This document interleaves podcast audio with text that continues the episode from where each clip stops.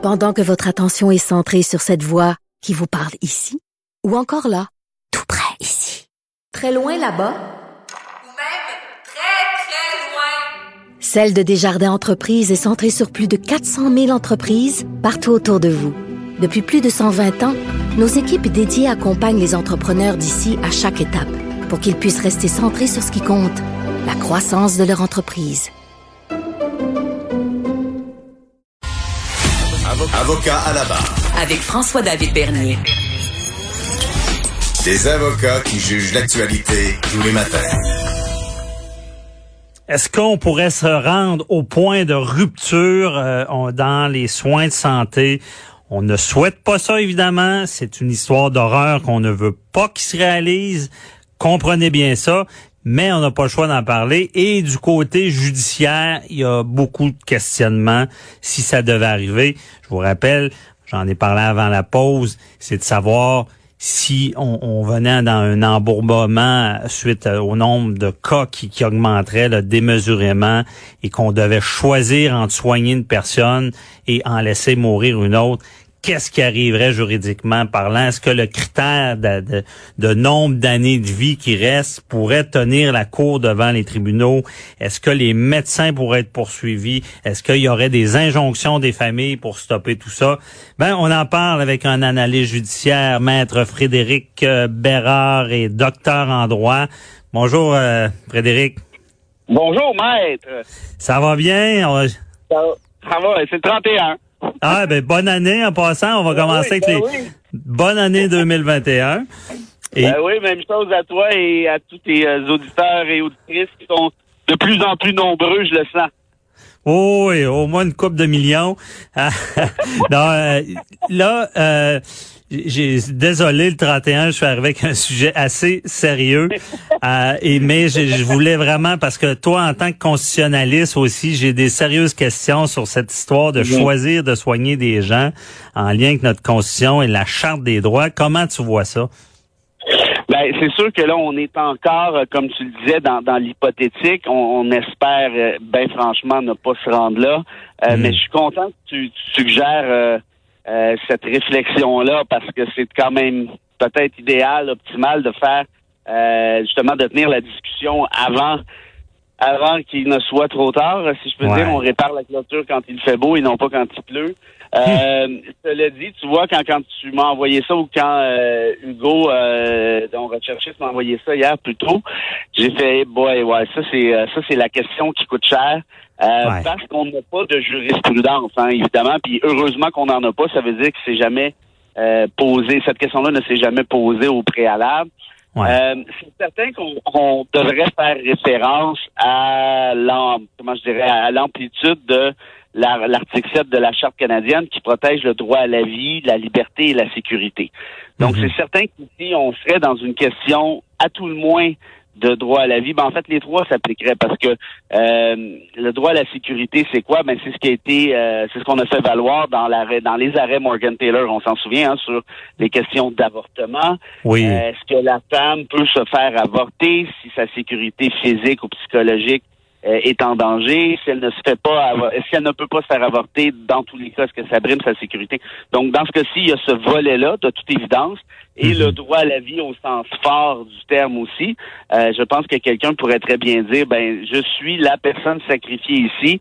Or, la charte me permet euh, me, me garantit ce droit à la vie-là. Si vous ne m'apportez pas les soins en question, ben, mon droit à la vie et donc mon droit à la sécurité sera de toute évidence violé. Et ça, ça impose une obligation qu'on dit positive de la part de l'État. Donc, dans ce cas-ci, le gouvernement du Québec ou peut-être le gouvernement du Canada aussi.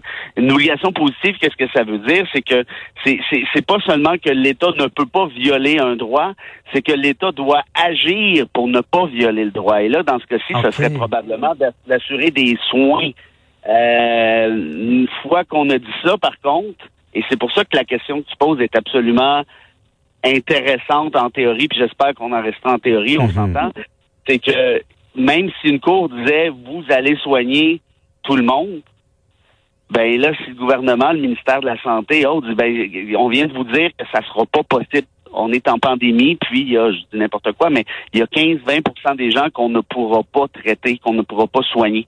Alors, vous pouvez Ok. leur donner ce que vous voulez, mais qu'est-ce que vous voulez que je fasse? Donc, en d'autres termes, ta- la, la- la réflexion que tu amènes pose une limite, si je peux dire, ou en fait a comme limite euh, l'état de droit, dans un sens. Parce que même Parce que c'est le choix, c'est pas qu'il soit débordé puis qu'il en échappe, ce que l'expression, c'est de dire OK, il y a un protocole et on choisit. Ça, je veux dire, ça doit être attaquable. euh, J'ai Ben, de la ben, difficulté avec ça. Et, là- et on s'entend que le tribunal dirait, moi, en tout cas, on est dans l'hypothétique encore une fois. Mhm. mais oh, dans oui, un je te, je te dispense de toute responsabilité, sous, sous toute réserve, sans préjudice. Oui. Euh, effectivement, là, on, on fait une analyse. Là. Et, et- et donc, mais, mais même si même si le tribunal dit soigner tout le monde, parce que tout le monde a le droit à la vie, là, t'as pas moins droit à la vie quand t'as 90 ans que quand t'en as euh, 22. T'as pas Ouais, moins droit à la vie quand t'es malade que quand t'es en pleine forme. Je veux dire, c'est un droit qui est, qui est inaliénable, qui est Parce que c'est de la discrimination, dire euh, Ben, sur ben, l'âge et sur la, la, la condition physique? Ben absolument. Ça, c'est euh, l'article 15 de la Charte canadienne, notamment. Euh, l'article 10 de la Charte québécoise, qui empêche cette discrimination-là sur des bases comme euh, la race, le sexe, la religion, l'âge. Et là, ici, clairement que ce serait probablement une question d'âge. Dans la Charte québécoise, on parle aussi de, de, de conditions médicales. Ça a été interprété de cette façon-là, en Charte canadienne également. Euh, donc, et ça serait quoi le choix que l'État québécois ferait? Moi, je te garantis que j'aimerais pas être à la place d'un ministre de la Santé qui a à effectuer ce choix-là sous recommandation de la santé publique. Euh, Mhm. Mais de toute évidence, les risques que ce soit une discrimination basée soit sur l'âge, soit sur la condition médicale sont, sont, sont énormes là, par la force des choses. Ben oui, puis qu'est-ce que tu penses d'une loterie? Il y en a qui parlent de dire, bon, euh, on, on- ça va être un tir au sort. Ben, écoute, c'est- quand même fantastique qu'on ait à se poser ces questions-là. mais- non, non, c'est ça. On n'aime pas, là. Mais, mais, mais, mais très sérieusement, la, c'est c'est effrayant ce que je vais dire là, mais la beauté, entre guillemets, d'une loterie, entre guillemets, ce serait d'éviter une discrimination planifiée. Ouais. Euh, Mais c'est atroce. une pareil, discrimination qui peut qui qui, qui donne Puis là c'est ça le, le, le problème c'est que ça donne comme une, une sorte de discrétion dont les, les, les barèmes je sais pas s'ils vont être bien définis là, c'est dangereux là. Ben oui, puis en fait, la morale de l'histoire, euh, bon, c'est sûr, mieux vaut prévenir que guérir, là, c'est un, c'est un bel ouais. aphorisme hein, que je viens de dire là, mais mais c'est parce que c'est sérieux, hein. Pour ceux qui ne croient pas encore qu'on est en pleine pandémie, arrêtez de déconner. Là, on est rendu au stade où on se pose ces questions-là et, et on le savait dès, dès mars et avril l'année dernière, quand on était un peu pris de court, surtout au Québec notamment, on s'est dit combien qu'on a de places disponibles. Et, et moi, je me rappelle que cette réflexion-là avait été euh, soulevée rapidement. On est passé, euh, on est passé par dessus. ça n'a pas été trop long, mais on s'était posé la question qu'est-ce qu'on fait si on manque de place Si on Ouais. a X machines de, bon d'oxygène ou je ne sais trop comment ça s'appelle exactement, on fait quoi? Euh, d'oxygène puis ce que ce qu'il faut dire aux gens c'est que ce que c'est rendu là c'est plus seulement parler de la Covid parce que ça peut être un choix sur quelqu'un qui doit être soigné pour d'autres euh, pathologies là, d'autres maladies oui. Euh, et là, dire ben un jeune en COVID, on le soigne, on, on, on s'en occupe, puis quelqu'un de plus vieux a euh, un cancer ou je sais pas qu'est-ce qui, qui est urgent, là, mais peut-être un, un arrêt cardiaque, puis on le laisse aller. Tu sais, je sais pas. Ça Ouais, peut toucher beaucoup plus large que la COVID. là. C'est c'est- c'est vrai, c'est c'est intéressant ce que tu dis là parce que ça a été démontré que la plupart des morts en rapport à la COVID, euh, ces, ces, ces, ces personnes-là, malheureusement, avaient déjà euh, une pathologie afférente en quelque sorte. Là. Pas nécessairement un cancer, mais par exemple une insuffisance cardiaque, bon, des trucs du genre. Euh, et là, ça vient encore davantage compliquer l'affaire parce que là, on tombe dans la, écoute, on tombe dans la, la, la philosophie éthique euh, à fond la caisse. Il pourrait y avoir des séminaires de doctorat là-dessus euh, à se gratter la tête des 45 heures avec euh, un travail de session à 75 Ouais. pages. Euh, mais je pense pas qu'on a le temps de, de se rendre là.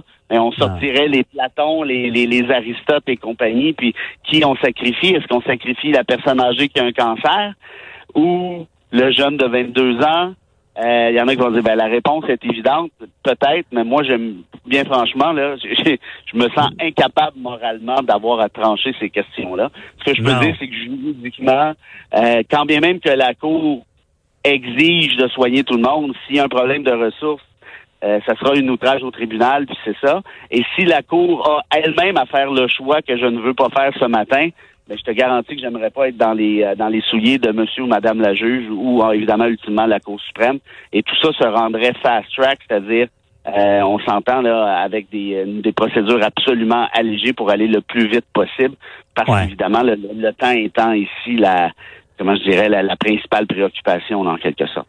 Ben oui. Et puis en, en collatéral, on assisterait à un problème d'accès à la justice. Ceux qui ont de l'argent pourraient faire une requête et sauver leurs proches. Euh, là, il serait pas long qui qui qui, qui, qui aurait peut-être une injonction disant qu'ils doivent ils doivent maintenir les soins. La personne qui a moins d'argent, ben non, c'est fini. Euh, c'est c'est c'est quelque chose. hein. Tu me rappelles, euh, Tu me fais penser, euh, euh, quand je parlais d'avortement à Morgan Taylor, mais les gens se rappellent euh, certainement de l'affaire de Degg contre Tremblay, Chantal Degg, Oui. qui voulait se faire avorter et que son ex-conjoint, Jean-Guy Tremblay, lui avait plaqué une injonction en, en cour supérieure. Et tout ça s'était rendu en Cour suprême. Il avait fait sortir les juges de la Cour suprême de leurs vacances d'été en juillet. Et la première journée, et là, on s'entend que tout ça, ça euh, ils ont procédé très, très, très vite, là, pour des, des raisons évidentes. La femme est enceinte. Arrive un moment donné où euh, Ben la oui. question va devenir théorique.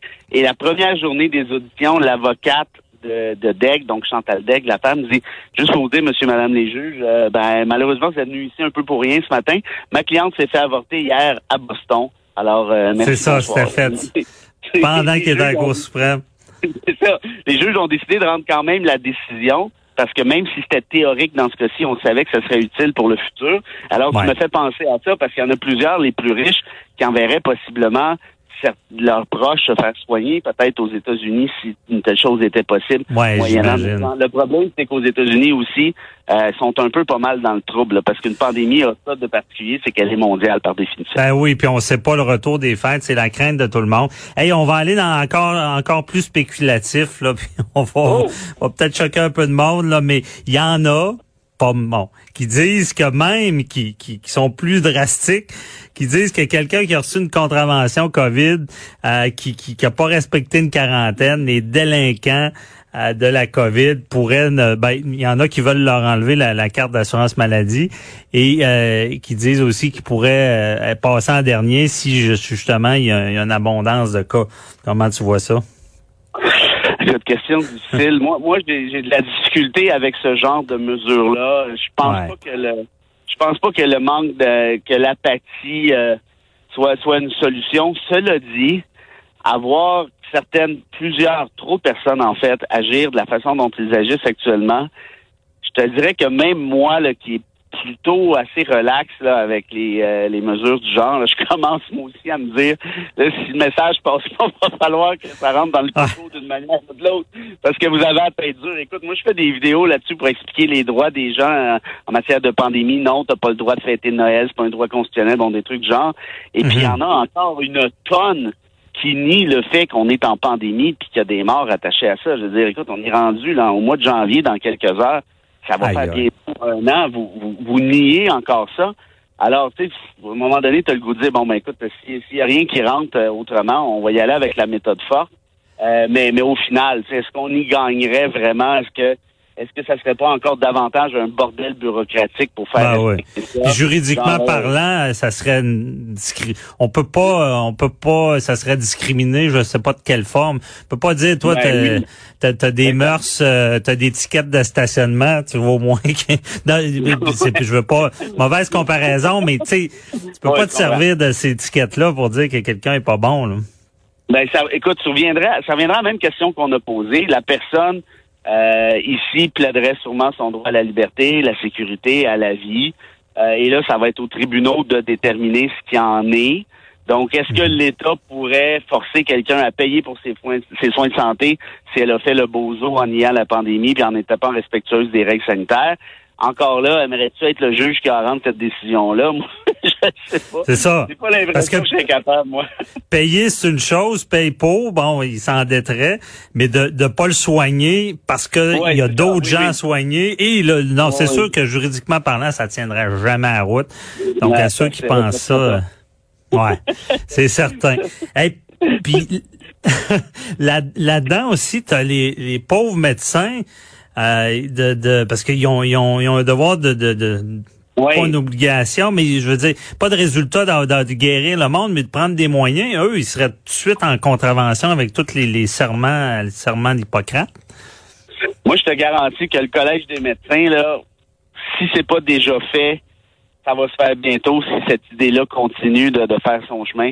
Le Collège des médecins va aller s'asseoir avec François Legault, Dubé et compagnie. Et croyez-moi que le Collège des médecins, si vous cherchez un lobby qui est puissant, là, c'est celui-là. Euh, regardez toutes les augmentations. Je pense qu'ils ont eu 85% d'augmentation en quelques années là, sous le gouvernement Couillard. Ils sont Mhm. excessivement puissants. Ben, ils vont aller s'asseoir au bureau de Legault, si c'est pas déjà fait, en disant jamais vous faites une affaire comme ça. Vous allez nous mettre dans un trouble épouvantable. Parce qu'imagine les compagnies d'assurance, la- l'assureur du Collège des médecins, là. Ouais. T'imagines? Imagine? Hey, ça non, c'est, parce que je me trompe pas, c'est, un des grands droits euh, internationaux, ce serment-là d'un médecin de, de protéger la vie. Euh, je pense que c'est, c'est partout comme ça. C'est, c'est, c'est un des, des piliers de, de, de tout ce qui est euh, de responsabilité des médecins. Là.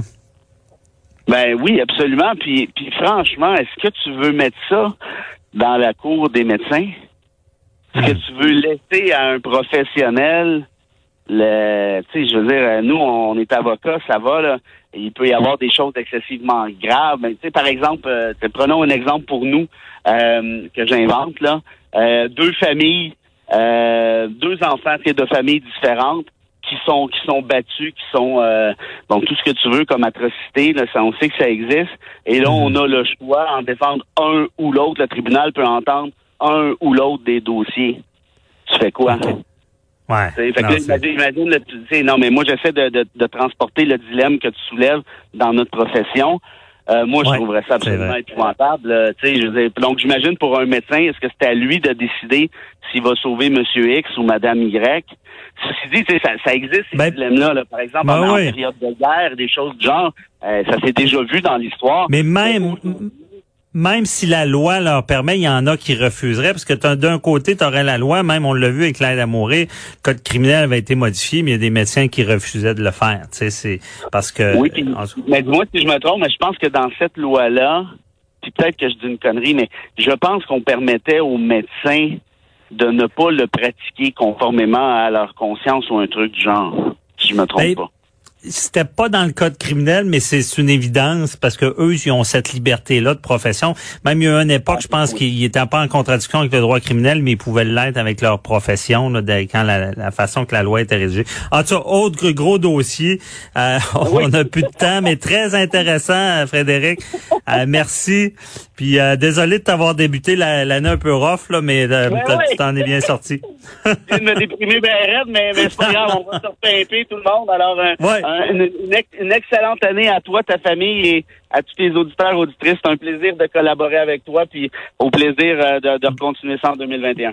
À toi aussi, bye bye. On se voit en 2021. Euh, Restez là, on parle, on va, on va aller sur un, un aspect beaucoup plus positif, la force du mental justement. Euh, on, on en parle avec euh, Mesmer que vous connaissez. À tout de suite.